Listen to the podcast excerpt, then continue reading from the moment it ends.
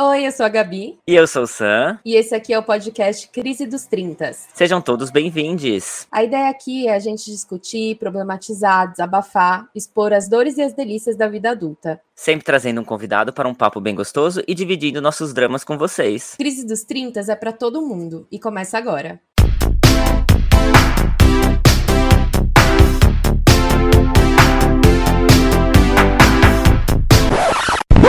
Gente, que é um filme? Adeus, ano velho! Gente, a gente piscou e o final do ano chegou. Bem-vindos ao Crítica dos 30 de dezembro, nossa última gravação do ano. Gabi, aliás, como é que foi seu Natal? Oi, pessoal! Oi, Sam, que saudade aqui do nosso cantinho. Bom, vocês podem ouvir pela minha voz, eu tô escutando ela muito estranha porque eu tô um pouco gripada, como 90% da população que tá vivendo esse inverno, né? Sim. Mas enfim, amigo, meu Natal foi bom. A gente que passa Natal longe da família, é sempre, sei lá, parece que tá sempre faltando alguma coisa, né? Mas enfim, foi tudo bem. E o seu? Foi tudo ótimo, foi tudo ótimo. Eu tava morrendo de saudade de gravar nosso pode. E realmente tá todo mundo gripado. Eu tô fugindo aqui porque todo mundo ao meu redor tá, tá espirrando ultimamente. Uh, vocês sentiram a nossa falta, gente? Enquanto a nossa temporada de entrevistas não chega, a gente vai continuar soltando uma vez por mês o Crítica dos 30, aquele episódio que a gente fala sobre entretenimento, o que a gente viu, quais séries e filmes a gente tá assistindo. Nós somos críticos de cinema, tá? Mas a gente adora esse assunto e gostamos muito de compartilhar com vocês. Em novembro, porém, porém, não teve episódio, né? Explica aí, Gabi, melhor.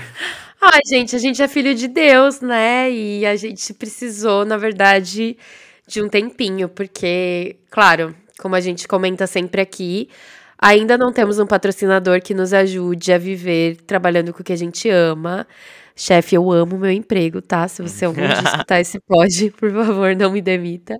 Mas, assim, seria demais poder trabalhar 100% e todo mundo sabe como é fim do ano, né? Então, a gente decidiu que seria muito melhor a gente ter um capítulo de uma retrospectiva 2022 do que a gente gravar um crítica só por gravar. E tava realmente muito corrido pra gente, porque, né, a gente edita, a gente grava, a gente faz tudo. Foi isso, galera. Então, para quem nunca acompanhou críticas, é, bom, basicamente é um capítulo que a gente faz porque sim, porque a gente gosta muito de cultura e na nossa vida pessoal a gente tá o tempo todo indicando séries, falando de coisas que a gente viu.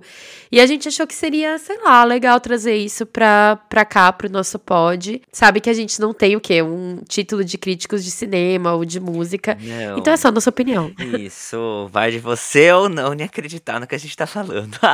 Mas você pode perguntar também o que, que tem a ver esse quadro, né, com o nosso podcast Bom, na verdade, assim, tudo que a gente comenta aqui, mesmo falando sobre entretenimento, a gente também sempre tenta puxar um pouco aí para questões que abordam aí a nossa vida adulta, né? Os problemas, as nossas crises, e elas não faltam. E muitas vezes a gente vê isso dentro dos filmes, das séries, das músicas, enfim. Então, é por isso que a gente gosta de falar sobre isso. Bora começar então, Gabi, porque eu estou animadíssimo com o que iremos comentar aqui hoje. Sim, a nossa dinâmica de hoje vai ser só um pouquinho diferente, porque a gente quis fazer uma retrospectiva mesmo do ano, né? Então a gente trouxe, cada um fala, vai falar de um livro, de uma série, de um filme, de uma exposição ou como se pode dizer, tipo uma palestra, diria, ou um espetáculo. E um show que a gente assistiu ao longo do ano, porque nós dois, o quê? Somos queridas ratas de concerto. Ai, amo! Beleza, entendido a dinâmica. Então, vamos ao nosso Crítica dos 30 de dezembro, o último do ano. E vamos começar por onde, Gabi? Vamos começar pelo livro, então? Qual o livro que mais te tocou esse ano?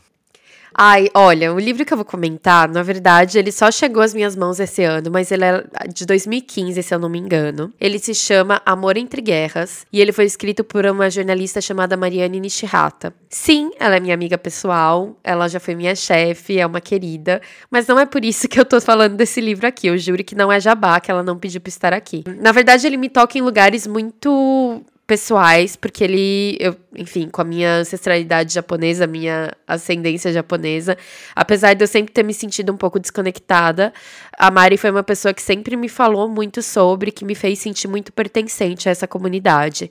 Bom, na verdade, desde que eu conheço ela, ela tem vontade de lançar esse livro, então eu fico muito feliz que deu tudo certo e que é um sucesso. O livro, ele conta a história de Tomio Yamada, e eu peço perdão porque eu com certeza falei isso muito errado, tá, gente? Repito, eu não tive muito contato com as minhas origens japas.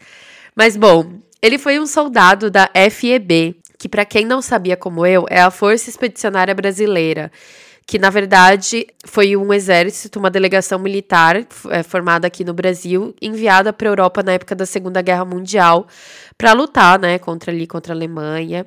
E conta a história de amor dele com a Ilma, que morava em Mogi das Cruzes na época. E não é só um romance, é uma história verdadeira que tem ali, claro, seus toques mais novelísticos, né?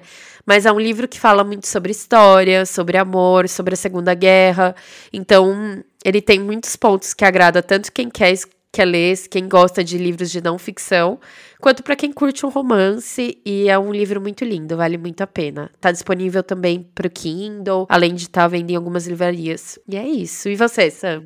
É muito legal, né? Você imaginar que você, enfim, você tá vivendo a sua vida, você tá vivendo, né, conforme você pode a sua vida, e isso vira uma história de um livro um dia, né? Ou seja, a, as histórias que a gente lê, que a gente vê, né, que a gente ouve dentro da ficção, né? É, muita coisa é baseada em fatos reais, mas se você imaginar que se você viver sua vida é, sem pretensão nenhuma de, de um dia virar um livro ou de virar uma série, sabe? Você só tá vivendo a sua vida da melhor maneira possível, como tá todo mundo fazendo aqui, e isso virar um dia, né? Um, um, livro, enfim. É muito inspirador, é muito legal. Muito, muito mas legal. ó, modéstia à parte, eu acho que o nosso pod, ele traz aqui histórias também de gente como a gente, até mesmo as nossas uhum. histórias, que muita gente se identifica.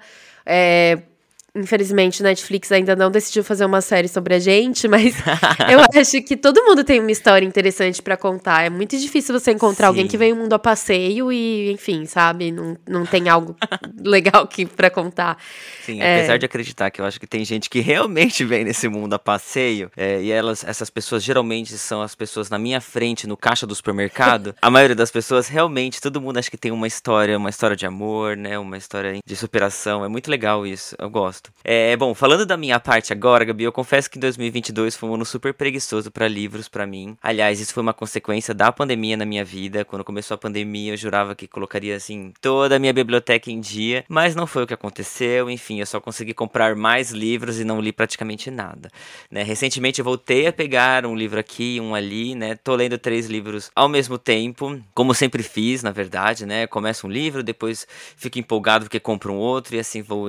Quando eu vejo já tô em dois ou três livros aí em processo de leitura. Mas um desses livros que eu tô lendo, é, que eu vou falar em francês aqui, que é por causa que o nome dele tá em francês, olha que chique, mas chama La Place de la Parole Noire que é da Djamila Ribeiro, gente. Nada mais é do que o famoso livro dela, Lugar de Fala, né? Que eu tive a honra de participar de uma palestra aqui, que ela veio pra cá em outubro. Conheci a Djamila, tirei foto com ela, peguei autógrafo, agradeci a grande contribuição que ela faz para a humanidade com os livros dela. Bom, eu não sei se precisa muito explicar quem é a Djamila, né? Mas espero que você conheça. Se você não conheça, vá atrás. A Djamila é uma filósofa, feminista negra, escritora, enfim, é uma pensadora contemporânea. Ela veio fazer uma palestra aqui em Paris sobre feminismo negro, na qual eu tive a honra de participar e etc. E eu acabei comprando esse livro, que é o livro lançado em 2017, se eu não me engano, chamado Lugar de Fala, que agora está em francês e ela veio lançar esse livro aqui também. Eu já li dois livros sucessos dela, que é o Quem Tem Medo do Feminismo Negro e o Pequeno Manual Antirracista, livros na qual eu recomendo muito, muito. Mas eu nunca tinha lido Lugar de Fala, que é um livro meio que famoso por esse termo, né, que a gente sempre fala, a ideia desse termo lugar de fala, que tanto se usa hoje, né, é, ah, eu não, eu não sei tal coisa, ou então, ah, fala você porque esse é o seu lugar de fala, blá, blá, blá, isso veio desse livro, né, é, assim, tentando explicar de uma forma bem sucinta, porque realmente não dá para explicar isso em um minuto, né? Ela expõe que esse conceito se remete a quem está discursando sobre algo, né? Qual a realidade dessa pessoa? Será que ela tem propriedade mesmo sobre tal assunto, né? É um termo um pouco complexo, é difícil de se explicar tão assim sucintamente, mas é muito bem colocado, muito bem explicado no livro Lugar de Fala da Djamila. Todos os outros livros dela, ela também um pouco volta nesse conceito, né? Então eu deixo aqui a minha indicação sem medo de errar para os livros da Djamila Ribeiro para 2023 aí.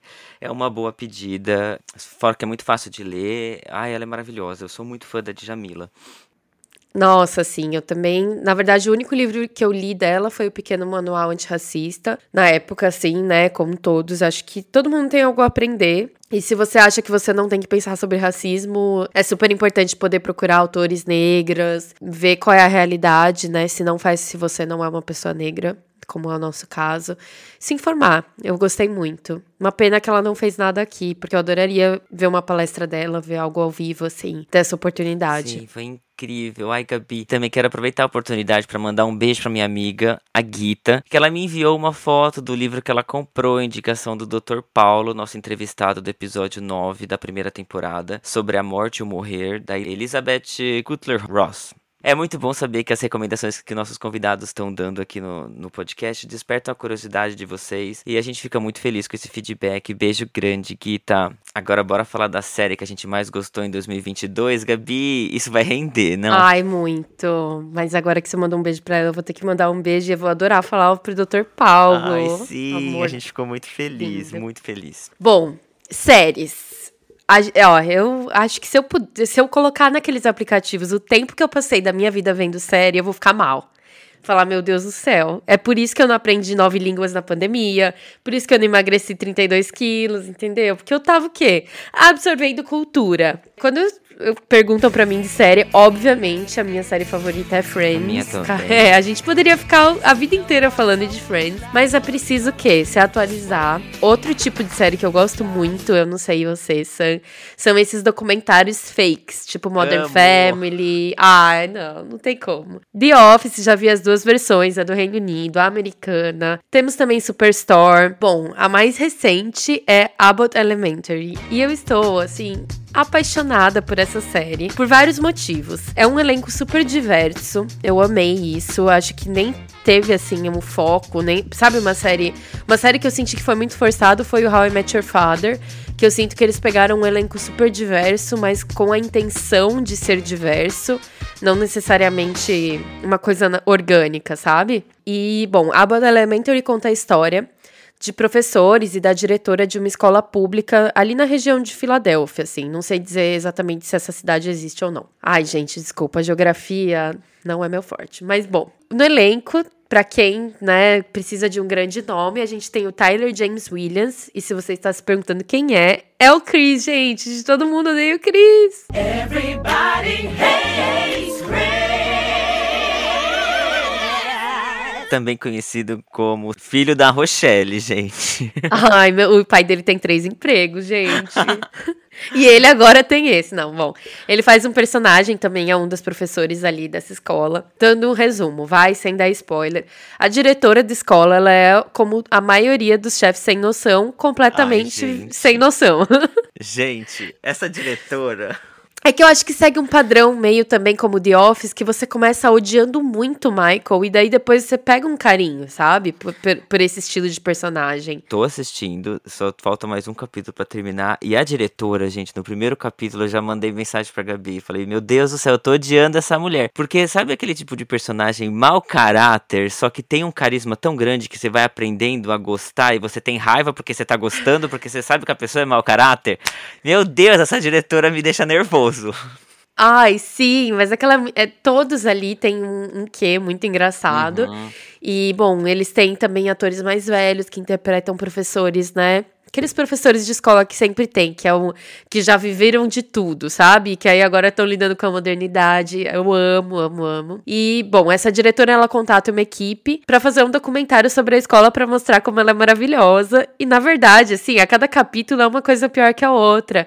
Então é uma grande crítica ao ensino público, a falta de verbo, a falta de cuidado com os alunos. Uhum. Ainda que se passe nos Estados Unidos, eu tenho certeza que a realidade brasileira é, talvez nem seja tão próxima próxima, porque deve ser muito pior. Mas leva a gente a refletir sobre muitas coisas, sobre muitos privilégios, sobre muitas coisas que a gente pode mudar como cidadãos ali para melhorar para as escolas públicas, o tipo de doação que a gente pode fazer, enfim.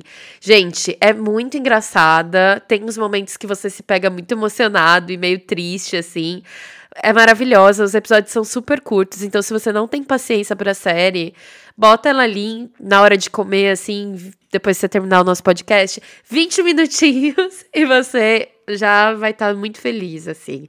Vale a pena. Ai, vale lembrar que tá na Disney Plus, né, é. E que também mostra um pouco a realidade dos professores, né? Que, enfim, muitas vezes não valorizados, mas que tem um amor muito grande em ensinar, em compreender os alunos, enfim.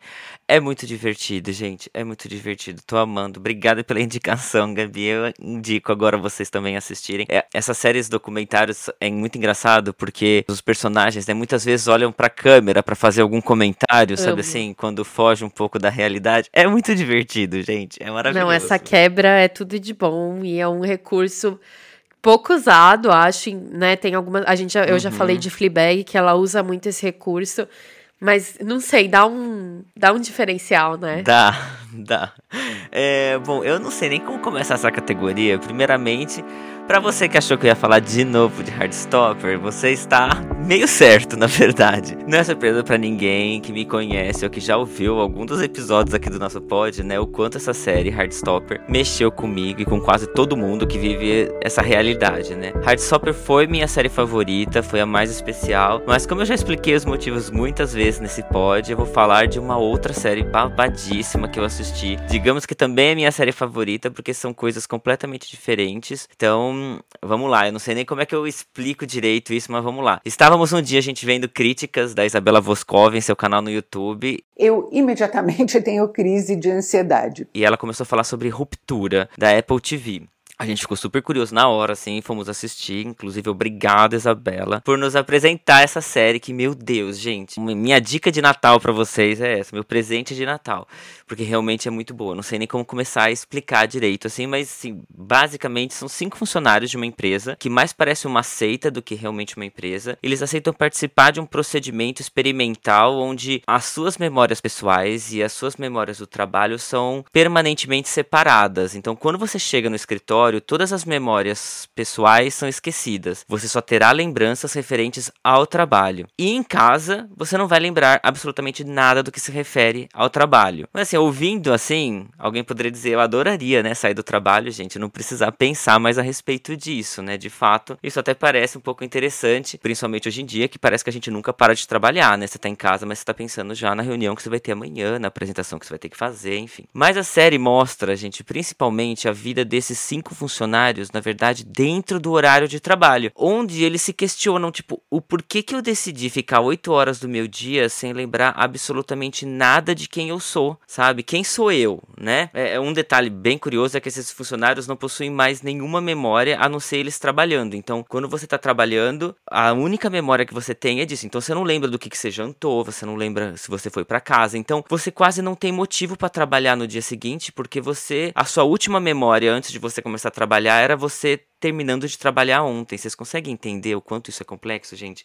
É perturbador, assim. A série também trata de uma maneira escancarada, né? Esse mundo corporativo que a gente vive hoje em dia, que te consome pra caramba. Trabalhos super maçantes, pesados.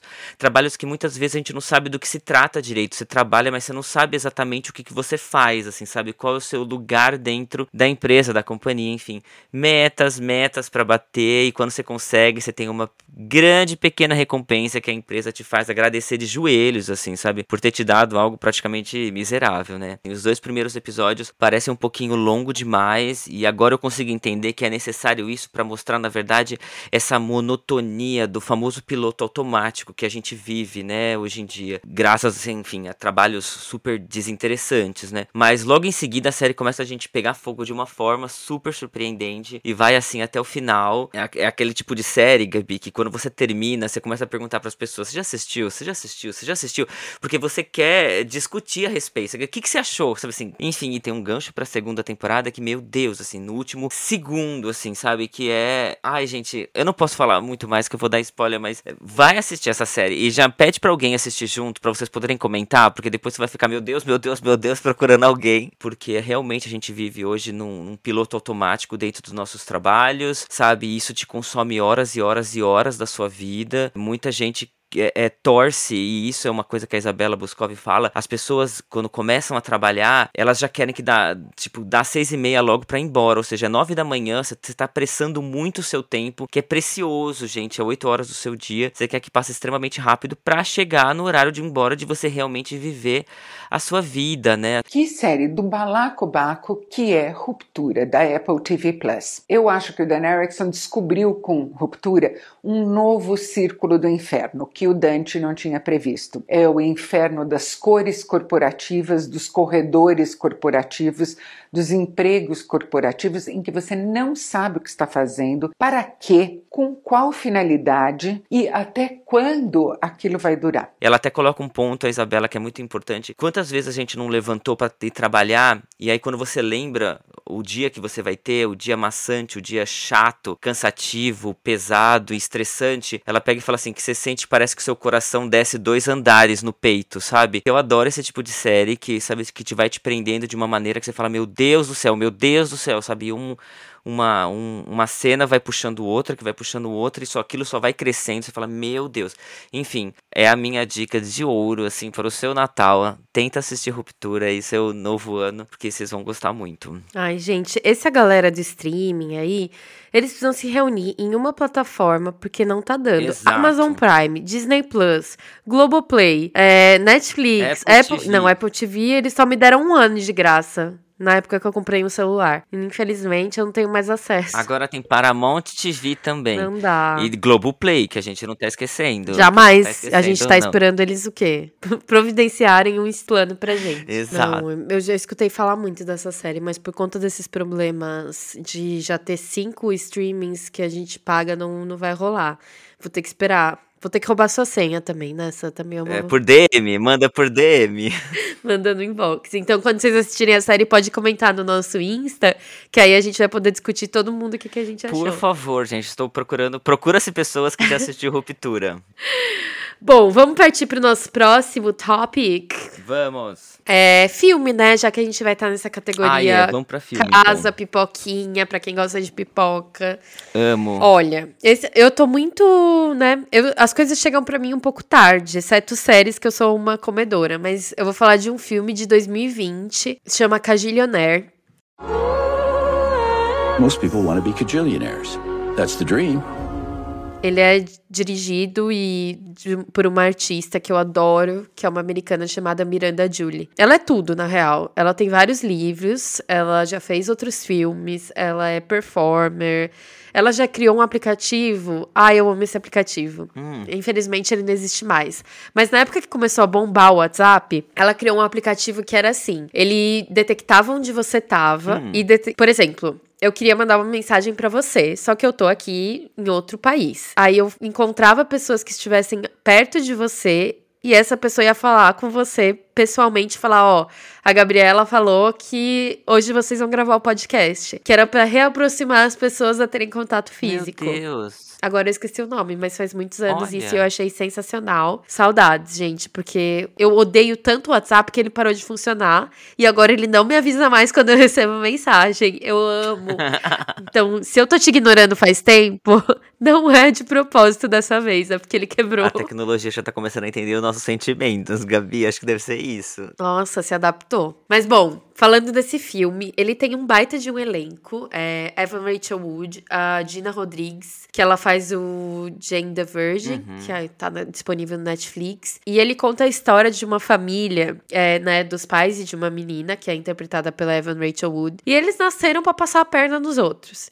Então, o grande truque da vida deles é ficar trucando as coisas para eles terem dinheiro. Aí eles se escondem para não pagar aluguel. Eles pegam a água de lavar de lavar roupa que sai das máquinas de lavanderia para lavar as roupas deles. Ficam esperando, sei lá, eles vão no aeroporto com mala falsa e finge que eles perderam a mala para poder ser recompensado pelas companhias aéreas. Então, tipo, toda a vida deles é truqueira. Trambiqueiros, gente. Super, super. Não tem afeição nenhuma entre os pais e a filha. Até que um dia eles conhecem uma menina que eles encontram ali, também tentam passar a perna dela, não conseguem, mas eles ficam super entusiasmados pelo jeito dela de ser, que é a Dina Rodrigues. E eles inserem ela na família como uma segunda filha, só que para elas eles dão todo o amor que eles nunca deram para a filha biológica. Conta esse desenvolver assim do dessa relação entre pais e filhos, qual o efeito de uma falta de afetividade, uhum. quando a sua mentalidade toda passar a perna nos outros, o que, que acontece com o seu lado emocional, sabe? Uhum. Você se pega rindo, você se pega emocionado, e a Miranda Dilly, ela tem isso nela, ela, os livros dela eu recomendo muito também, e um filme dela chamado O Futuro, que é muito bom, é muito emocionante, e ela também atua nesse filme. E essa é a minha dica. E você? Gente, que legal. Já gostei porque foge para pagar o aluguel, gente. Isso daí já, já é antigo do ah. seu Madruga, já, gente. A gente já tá acostumado já. Só não te dou outra porque a minha avó fundou o trio Iraquitano. Ai, não é, gente? Se não tivesse pelo débito automático, a gente fugia também, gente. Bom, meu filme favorito de 2022, gente, foi Abracadabra 2. One, two, three, four.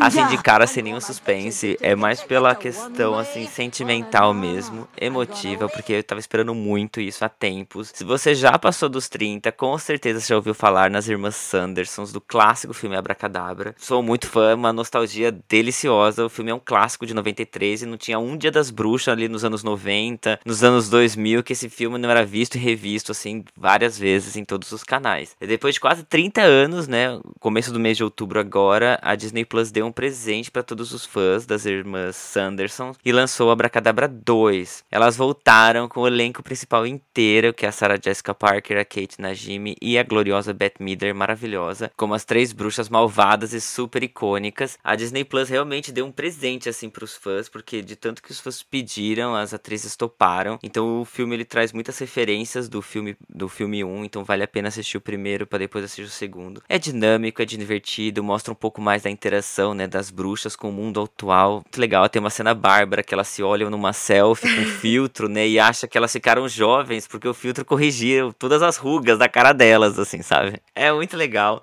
É um filme pra família toda, é um pouco mais light, assim, que o primeiro, porque, gente, elas matam uma criança no primeiro filme, né, elas são bem cruéis. Nesse outro, elas mudam um pouco o foco, eu achei uma sacada genial da Disney em tirar essa questão, né, de matar criancinhas, como como foco principal delas. No final também tem um momento ali de redenção da Winifred, que é a Beth Midler, que é a capitã, né, do clã das bruxas, que é assim super emocionante, chorei. Então, gente, é o filme é uma delícia, eu recomendo, vai assistir o primeiro para depois assistir o segundo. Conheça quem são as irmãs Sandersons, porque é um clássico, acho que do, do cinema, é, do Halloween, né? E vale também aqui destacar que no começo do filme 2, eles contam um pouco da história quando elas eram crianças, né? Quando elas perceberam que se tornaram bruxas, né? É muito legal como mostra, enfim, essa relação de família das três, elas são malvadas, mas elas são super unidas porque são três irmãs, então é tudo que elas têm da família, então elas se protegem muito, apesar de que estão sempre uma batendo na outra. Eu adoro que umas cenas clássicas que quando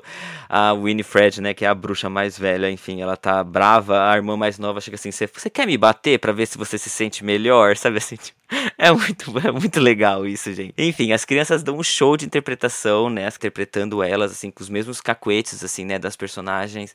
E elas também, gente, são super cômicas, né? São aquelas malvadas que querem ser malvadas, mas são cômicas, são atrapalhadas, né? Não entende nada de tecnologia. Ah, é uma delícia. Então, Abracadabra 2 foi o meu filme favorito desse ano. Eu tô curtindo essa vibe da Disney de tentar explicar o passado, né? Uhum. Eles fizeram isso com Cruella também. Que... Malévola também, né? Ai, eu sim. gosto muito, na verdade, sabe? Quando você começa a entender as histórias por outro viés, né? Sim. Outra realidade. Bora falar sobre uma exposição que foi que foi legal em 2022, então, Gabi. Ai, olha, exposição foi um pouco difícil de pensar, na verdade. Porém, eu vou uma performance, pode ser? Pode, topamos tudo aqui. Bom, eu assisti a performance da Rupi Kaur Eu não sei se eu falei direito também, gente. Hoje tá complicado para mim, tá? Vou culpar a gripe. Mas bom. É o retorno. é, exato. Ixi, esse daí também já foi. bom, ela é uma poeta, né? Artista, feminista contemporânea. Ela é indiana canadense. Bom, ela veio, ela fez uma turnê mundial, ela ainda tá em turnê, inclusive ela vai pro Brasil em fevereiro, se eu não me engano. E confesso que eu fui um pouco relutante, porque eu li todos os livros dela e eu nunca imaginei isso ser feito em performance. Mas, gente, em dado momento eu me senti num show de stand-up e tava maravilhada ali, foi muito lindo. Bom, ela lê alguns poemas das obras dela, ela já tem, acho que agora, um total de quatro livros. E ela conta muito sobre a história dela como escritora nesse mundo literário que é tão machista e tão comercial, e de todas as pessoas que desencorajaram ela a escrever poesia porque poesia não vende. E ao mesmo tempo ela comenta que quando os livros dela se tornaram best-seller, começaram a falar que ela não era escritora porque as pessoas liam demais. Ou seja, que? é bem, né? Você não vai ser lido o suficiente, então não vale a pena investir em você. Mas a partir do momento em que você é lido o suficiente, você é desvalidada como poeta porque você é muito popular. É muito doido isso, assim. Mas foi uma apresentação que mexeu muito comigo. Ela conta as histórias dela. É, não só dessa relação com o trabalho também, mas como uma imigrante, como uma pessoa que vem de uma origem de indiana, né? Que a gente sabe de todos os preconceitos que existem, especialmente de pessoas vindo ali do Oriente, seja China, Japão, Ásia no geral, e ela comenta muito sobre como era para ela na infância, é, tentar viver ali como uma cidadã canadense, não ter sotaque, voltar para casa. E tem um poema muito lindo que ela elogia o sotaque da mãe dela e fala sobre a força que é quando a gente pronuncia algo com sotaque. Porque isso significa que nós estamos batalhando e nós estamos aprendendo para aprender um outro idioma sendo que o nosso corpo, a nossa alma ainda pertence ao lugar onde a gente nasceu, é, é muito bonito. E foi uma apresentação, uma performance que eu não esperava. Nunca me vi indo a um show de poesia, não sei se posso chamar assim, e valeu cada minuto, assim, o tempo passou voando, completamente diferente do que eu esperava. E até no começo da apresentação ela fala, né? Se você é um namorado que veio parar aqui porque sua namorada te obrigou e você tá esperando um show super chato de uma mulher que vai ficar lendo poesia, eu tenho certeza que você vai se decepcionar. E é muito bom. Eu acho que é um nicho muito fechado, né? A gente tem aqui nossa amiga em comum, que é a Maju, e ela tem as performances, tem os atos dela, mas realmente é, um, é quando ela comenta sobre é o público ali do slam, é o público que já tem um conhecimento. Pelo menos o espetáculo que eu vi da Rupi foi uma coisa bombástica, assim, dela ter lotado todos esgotado os shows dela pela Europa. E eu fiquei muito impressionada porque realmente tem o um lado comercial porque os poemas dela são muito visuais e ficaram muito famosos. Mas é muito legal você ver gente de todas as idades apreciando poesia independente do porquê que essa, po essa poesia chegou até elas né Sim, muito lindo mesmo. Bom, as exposições deram uma longa pausa aí devido à pandemia, né? Então não estamos, digamos, com o nosso calendário muito atualizado referente a exposições. Tem muitas exposições incríveis agora voltando a acontecer aqui em Paris, mas eu vou fugir um pouco daqui para falar que a mais especial de 2022 foi a minha visita aos estúdios do Harry Potter na Warner Bros em Londres. Gente, para quem não sabe, a Warner Bros que produziu, né, os filmes do Harry Potter decidiu há uns anos atrás abrir os estúdios e transformá-lo um grande, na verdade, museu, né? Eu sempre tive vontade de ir, mas foi em novembro desse ano agora que eu consegui ver isso de perto. Fui com a Natasha, inclusive, nossa primeira convidada do pod. Beijo, amiga. Meu Deus, para quem é fã de Harry Potter, ou na verdade de cinema, né? Também pode se dizer assim. Aquilo ali, meu Deus, é o céu, assim, sabe? Lá foram gravados os filmes, né? Então, os sets de filmagem, as roupas, objetos de cena, os cenários, assim, super perfeitos. A escola de Hogwarts, né? Enfim, que é maravilhoso tudo que, que envolve isso.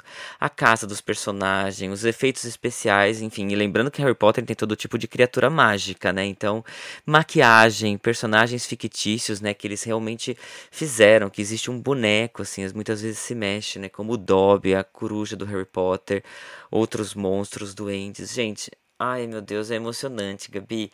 Vocês realmente sentem essa magia do universo de Harry Potter que todo garoto trouxa como eu sempre quis sentir. Destaques, assim, gente, eles.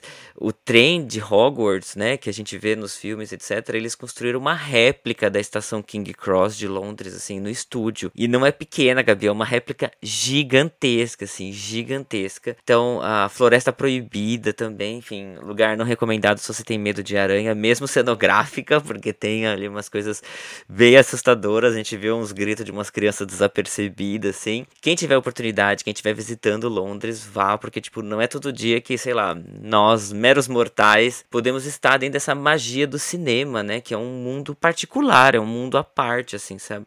Eu amo tudo que se refere a estúdios, efeitos especiais, gente. É uma delícia saber como as coisas são feitas, né? Nesse mundo. Por exemplo, o Hagrid, né? Um personagem que ele é meio gigante. Então, a casa dele, né? Os móveis são todos escalonados, então são, são enormes para quando os atores estiverem lá dentro, né, tipo, parecer tudo muito pequeno, na verdade, né? Então, assim, é tudo muito legal. Você, você vê, tipo, não é só uma cadeira ou a mesa, mas você vê a xícara, você vê a colher em cima da mesa. Uma colher muito maior para quando uma pessoa pegar, tipo, ter essa uma, uma referência de escala. Ai, gente, é encantador, assim. Mereceu meu coração como a exposição que eu mais gostei esse ano, porque sou muito fã de Harry Potter. Então, foi maravilhoso conhecer um pouquinho mais como é que essa magia aconteceu, assim. Ai, foi maravilhoso. Não tem como negar, né? É que eu confesso que Harry Potter não fez muito parte da minha infância, gente. A gente já falou sobre Uhum. religião e assim, né? Eu não, não fui muito permitida a ler Harry Potter porque fui criada numa família muito religiosa. Muitas coisas envolvem, mas eu fico muito feliz que você finalmente conheceu esse espaço. Que há anos, Sim, né? mas ai, é maravilhoso. Vale a pena, vale a pena pra quem tiver essa oportunidade de ir, pra quem for fã de Harry Potter se programar pra ir. É, Ou fã de cinema, também inclui nessa. E shows, Gabi? Ai meu Deus, agora tá chegando no momento que o coração da, da Gabi até acelera. Gente, olha, se alguém tá ouvindo isso, tem algum amigo ou conhecido que trabalha com organização de shows, evento, qualquer coisa do ramo da música, fala de mim, cara. Nunca pedi emprego assim na caruda. Mas é porque eu gasto ah, tanto dinheiro em show que eu acho que vale mais a pena eu começar a cobrar pra, pra isso do que seguir essa vida que eu levo, gente. E de fato, assim, uma coisa eu tenho que dizer: no Brasil eu já amava ir em shows e era o que eu fazia e eu tive muita sorte de trabalhar com isso. Então, muitos dos shows eu não pagava ingresso porque o valor de um ingresso é absurdo. Mas aqui existem alguns setores ali na fileira ZZZ, cadeira 129, Atrás de uma coluna. que você tá ajudando ali a, a, a pessoal a sair do show e você ainda consegue assistir por um precinho que dá pra pagar. Uhum. Então acaba que a gente vai em muitos. Esse ano eu consegui ver muita coisa legal. A gente já falou sobre o show do Milton Nascimento, teve alguns shows brasileiros que eu fui. Ana Vitória também, que eu gostei muito de ver elas aqui. É, é diferente quando você vê um artista brasileiro fora do Brasil. É maravilhoso. Tem uma sensação mais intimista, você fica mais perto do palco, você não fica apanhando lá no meio do povo, é bem gostoso. Mas tem uma banda que pra mim é muito especial, já há 10 anos, que é a minha banda favorita, e toda vez que eles saem em turnê eu saio também. E bom, a pandemia pra mim foi uma época, a primeira coisa que eu falei pra minha irmã, eu lembro foi, meu Deus, como que vai, vai voltar show? A louca, né? A mais egoísta do mundo. Eu demorei muito pra ir em show, eu fiquei mal, assim. Eu não tinha coragem. Teve um festival aqui na, na Espanha, Primavera Sounds, em Barcelona. Eu tinha ingresso, eu não tive coragem de ir, me deu muita ansiedade ficar junto de muita gente. Mas aí, aos poucos, eu fui conseguindo superar. O meu primeiro show foi o show do Bastille, que eu fui pra Londres assistir a abertura da turnê deles. Tell me we'll be alright. E aí eu decidi que era de bom tom eu ia em mais dois shows dessa turnê. pra o quê? Pra recuperar o tempo perdido. Sim, a sua carteira, conta do banco dizendo não, Gabi, você não pode. Não, gente, esse é um tema que a gente nem fala, porque se o Bradesco escutar eu falando que eu gastei, eles vão vir atrás de mim. Falar, moça, e essa dívida aqui, darling? O que, que você vai fazer? Então, Você gente. não disse que era uma, uma coisa muito especial, que você precisava de vida ou morte, esse, esse seu empréstimo? Hipoteca, você mencionou? Ai, fatal, fatal. Mas bom, foi, foi meu 13 terceiro show da banda? Foi. Mas o quê? Eu fui assistir de- muito bem acompanhada do Brasil, porque eu dei muita sorte deles estarem lá na mesma época que eu. E aí eu assisti com o Dr. Paulo e com a minha irmã, e foi super gostoso ver uma banda internacional no Brasil, né? Foi a experiência inversa de quando a gente vê artistas brasileiros no exterior. Foi um show bem menor, enfim, mais curto e mais caro. E aqui ele teve, né? Eles tocaram, enfim, em várias cidades agora da Europa também. E eles faziam um pacote que você, enfim, participava da checagem de som e tudo muito diferente. Mas o ponto é, essa banda para mim ela é muito especial porque eles têm um poder de falar sobre temas atuais, sempre assim muito acertado. Eles são muito vocais sobre é, os valores deles como banda, então tiveram algumas turnês que a, a, a bateria era uma bandeira LGBT. Eles estão sempre comentando sobre questões políticas, então sempre tem o Fora Bolsonaro, anti-Brexit, todas essas questões que a gente sabe que só servem para separar o mundo e para causar mais violência. Para mim, assim, foi essa turnê, ela fala muito sobre a nossa questão com a tecnologia, sobre a gente estar tá sempre conectado.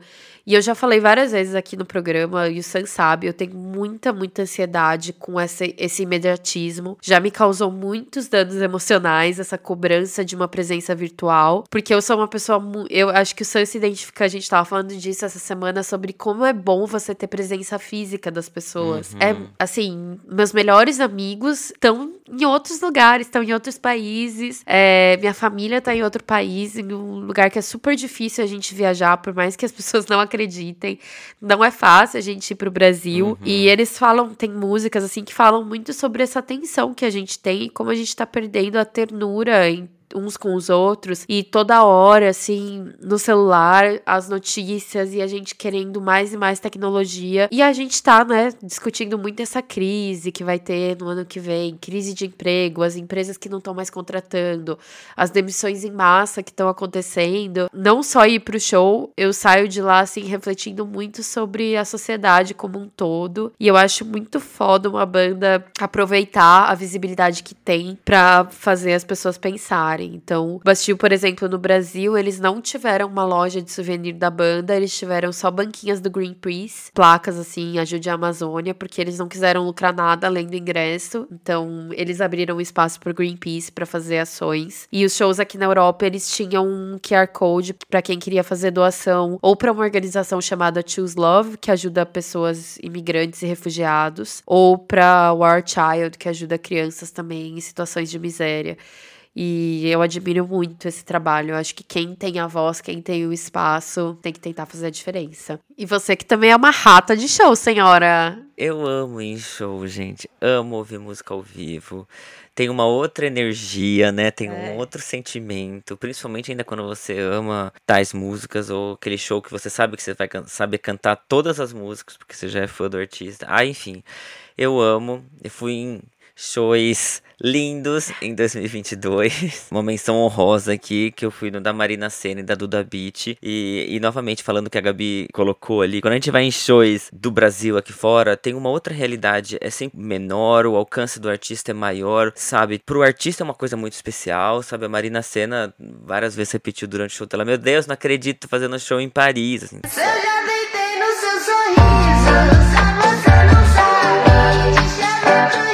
Fala, meu Deus, pra eles tem ali um sentimento especial também. E é obviamente que traz novamente essa questão da cultura. O show aqui é diferente, gente. As pessoas não têm a mesma energia do Brasil, as pessoas não têm o mesmo fogo que o Brasil tem, o mesmo calor que o Brasil tem. Então, só quando a gente vai em show de brasileiros que a gente fala, meu Deus do céu, esse sentimento tá de volta, sabe? Então, enfim, mas teve dois shows que me tocaram muito, assim, que um deles é o da Marisa Monte. Nesse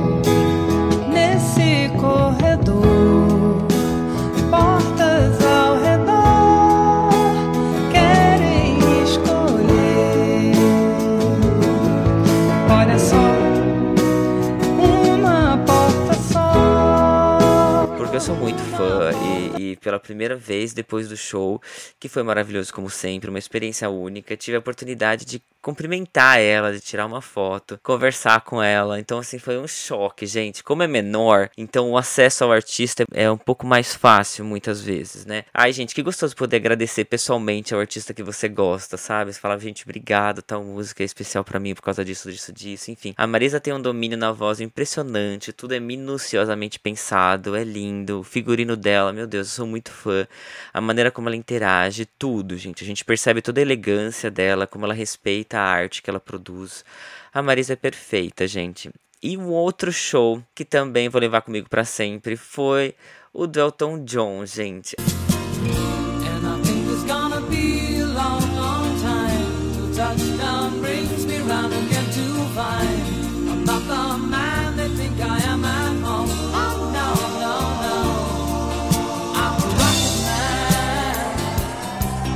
Olha, sem palavras, eu sou fã demais. Assim como a Marisa, eu uso praticamente todos os dias. Então, o Elton tá fazendo a turnê final da carreira dele desde 2018 ou 2019, se eu não me engano. Já era pra ter acabado. Porém, devido à pandemia, foi adiada muitas vezes e por essa razão eu consegui pegar o show aqui em Paris. É uma super infraestrutura. O Elton, enfim, é um ícone imortal já, né? A gente vê pessoas de todas as idades, todos os estilos, as músicas clássicas dele, todo mundo conhece desde os anos 70. Aliás, na verdade, pra quem gosta das músicas dele ali pelos anos 90, enfim, infelizmente ele não canta muito. Mas as dos anos 70 e 80, gente, maravilhoso. São duas horas e poucas, assim. Com aquele senhorzinho, gente, porque ele já é um senhorzinho sentado ali no piano, tocando lindamente, freneticamente, como se dali viesse toda a energia dele, sabe? Felizmente a turnê não vai pelo, passar pelo Brasil, mas ainda tá rolando em várias cidades para quem tiver oportunidade. Mas tem um documentário que fizeram dessa turnê na Disney Plus também. Então tá registrado e com certeza quando finalizar vai ter outros registros aí que vai valer a pena assistir. É, depois dessa turnê ele vai se dedicar apenas projetos fora é, do palco, ele continua lançando músicas aí, né? Inclusive recentemente lançou com a Dua Lipa e com a Britney Spears, que são maravilhosas, músicas incríveis, né? Vai continuar produzindo de outras maneiras, mas vai se aposentar dos palcos, até porque, gente, né? Chega uma hora que as, as pessoas querem se aposentar, né? Se eu com 35 já tô pensando nisso, deve ser muito cansativo, é muitas horas ali e meses e anos longe da família, longe de uma rotina, né? Longe da casa, longe do, sei lá, do próprio travesseiro. São aquelas pessoas que se apegam ao próprio travesseiro. Então, deve ser muito cansativo. Ele tá se aposentando, mas ter a oportunidade de ter visto ele, assim, e saber que ele é imortal, assim, e principalmente representa muito pra mim, significa muito pra mim. É isso, eu consegui ter ido no show dele. Não esperaria, porque, enfim, é um show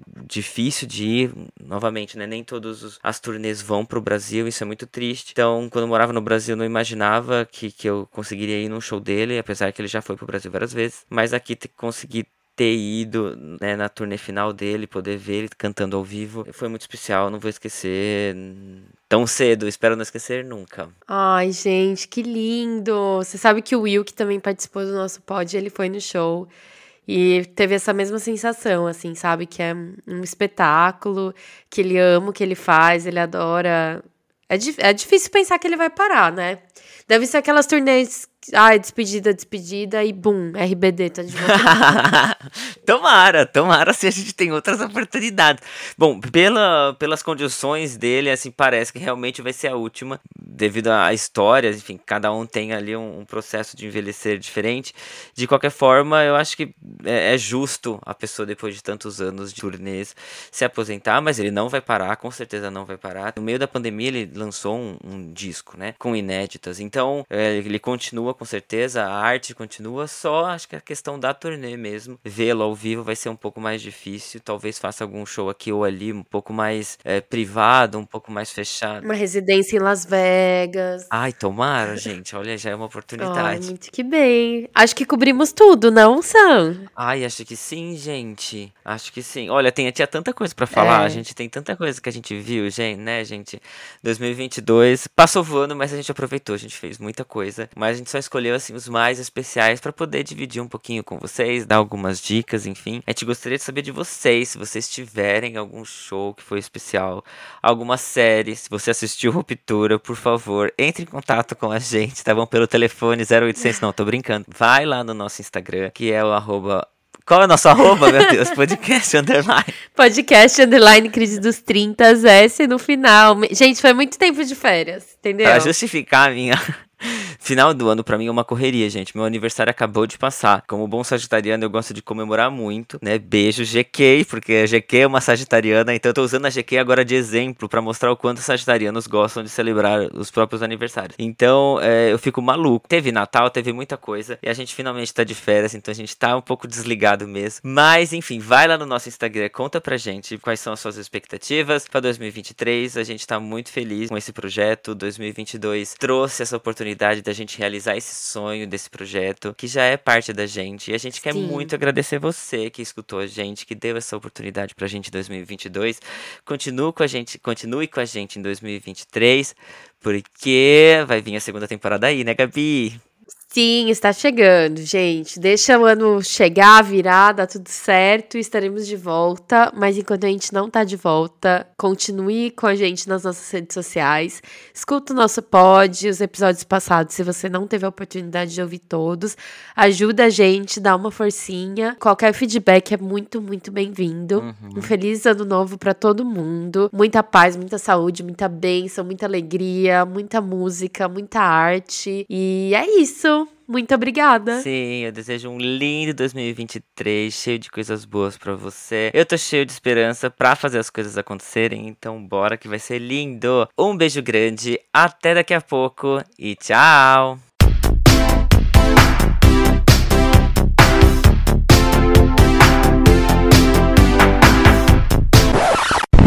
Gente, que isso é um filme?